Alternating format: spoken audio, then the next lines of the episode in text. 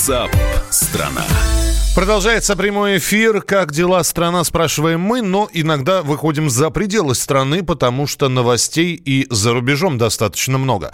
Больше 80 родственников пассажиров, погибших при крушении малазийского Боинга на востоке Украины в июле 2014 года, намерены добиваться денежной компенсации от обвиняемых по делу. Об этом заявил председательствующий судья в окружном суде Гааги, где начался судебный процесс. В суде присутствует защита только одного из обвиняемых обвиняемых по делу, россиянина Олега Пулатова, которого представляют два голландских и один русский адвокат. Остальные фигуранты дела не представлены в зале судебных заседаний. Что может э, вынести этот суд? Э, какое решение? Насколько это решение будет окончательным, безоговорочным, а самое главное, непредвзятым? Расскажет э, из Нидерландов на прямой связи с нами политический обозреватель «Комсомольской правды» Эдвард Чесноков места событий. Эдвард, здравствуй. Добрый день. Сегодня с утра в 10 часов по местному времени в Схипхольском дворце правосудия начался тот самый суд. Что интересно, это учреждение находится буквально в пяти минутах езды от того самого аэропорта Схипхоль, откуда вылетел 17 июля 2014 года Боинг MH17. Так что символизм э, этого действия прямо-таки зашкаливает.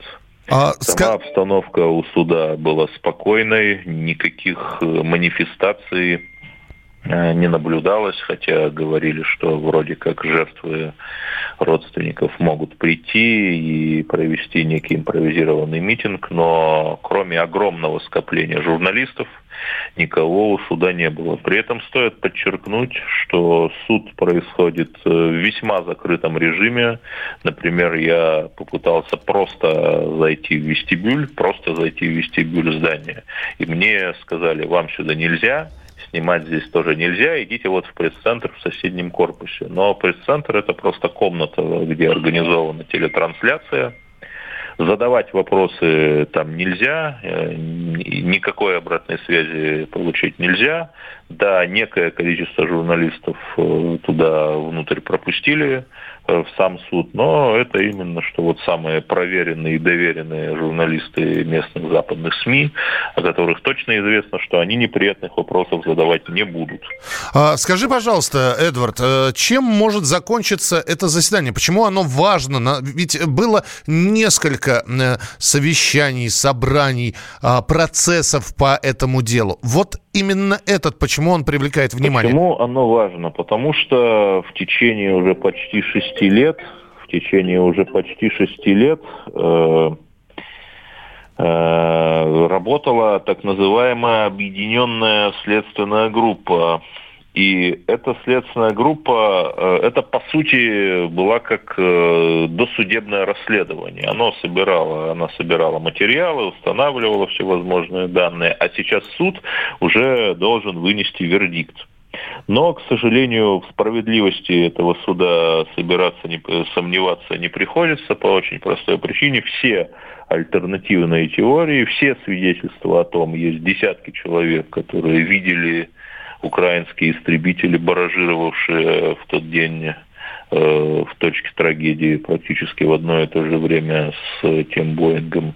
Все эти свидетельства не учитываются. Судом учитывается только нарратив э, западного мейнстрима, согласно которому Россия виновата просто потому, что Россия.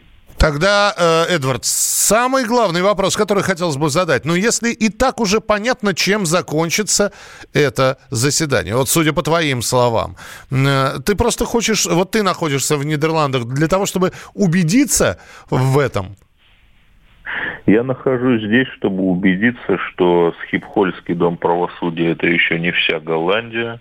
Буквально вчера в лютеранской кирхе Амстердама при огромном стечении народа произошло произошли альтернативные слушания, где обычные местные жители, блогеры организовали свое обсуждение этого, этой трагедии выступали эксперты, выступали независимые журналисты, такие, например, как э, гражданин Германии Билли Сикс, который я просил еще тогда на рубеже 14-15 годов сотни человек в Донбассе, и вот те самые свидетельства людей, которые видели самолеты ВВС Украины, это те свидетели, которых опрашивал Билли Сикс, и вот э, эти факты напомнили эти факты э, еще раз поставили перед голландским обществом, перед простыми голландцами. И, в общем, пусть медленно, но общественное мнение в Голландии, неофициальное, общественное именно мнение, угу. начинает смещаться. Э, спасибо большое, Эдвард Чесноков э, из Голландии, из Нидерландов, где проходит судебный процесс.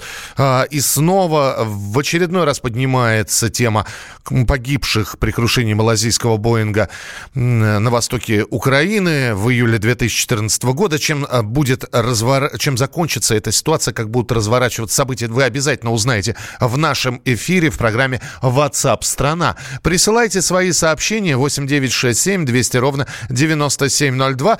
Продолжаем тему в том числе экономического кризиса или как предпосылок к нему, потому что торги на бирже начнутся только завтра, э, а сегодня уже по данным Форекс. Э, доллар вырос до 75 э, рублей за единицу валюты. Евро вырос до 86 рублей. Э, Шавкат нам пишет, здравствуйте, я из Узбекистана. Хотел посоветовать насчет туризма, ехать к нам. Ведь у нас тоже можете отдохнуть, как в Турции. Не надо никаких долларов и евро покупать. У нас в любом банке можете спокойно обменять рубли на местную валюту. Шавкат, спасибо за приглашение. 8 9 6 7 200 ровно 90 9702. 8 967 200 ровно 9702. Мы обязательно встретимся в начале следующего часа. Программа WhatsApp страна будет продолжена. Ну а прямо сейчас Лева и Шура Би-2. Группа Би-2 в программе WhatsApp страна в прямом эфире на Комсомольской правде. Сколько воды утекло теперь все равно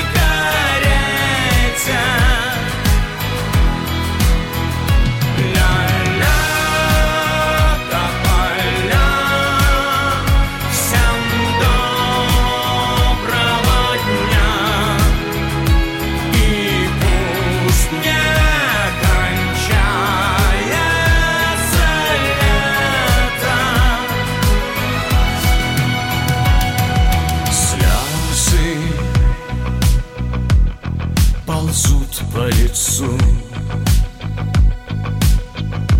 И твой поцелуй Горчит словно хмель. Если земля это шар. То больная душа.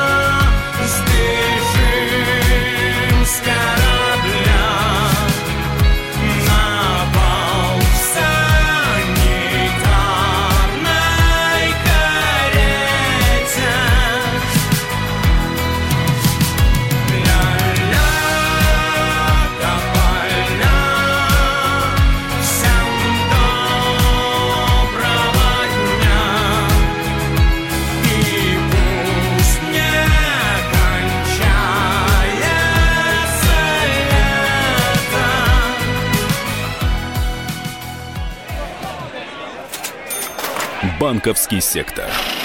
Частные инвестиции. Потребительская корзина. Личные деньги. Вопросы, интересующие каждого. У нас есть ответы. Михаил Делягин и Никита Кричевский. В эфире радио «Комсомольская правда». Час экономики. По будням в 5 вечера.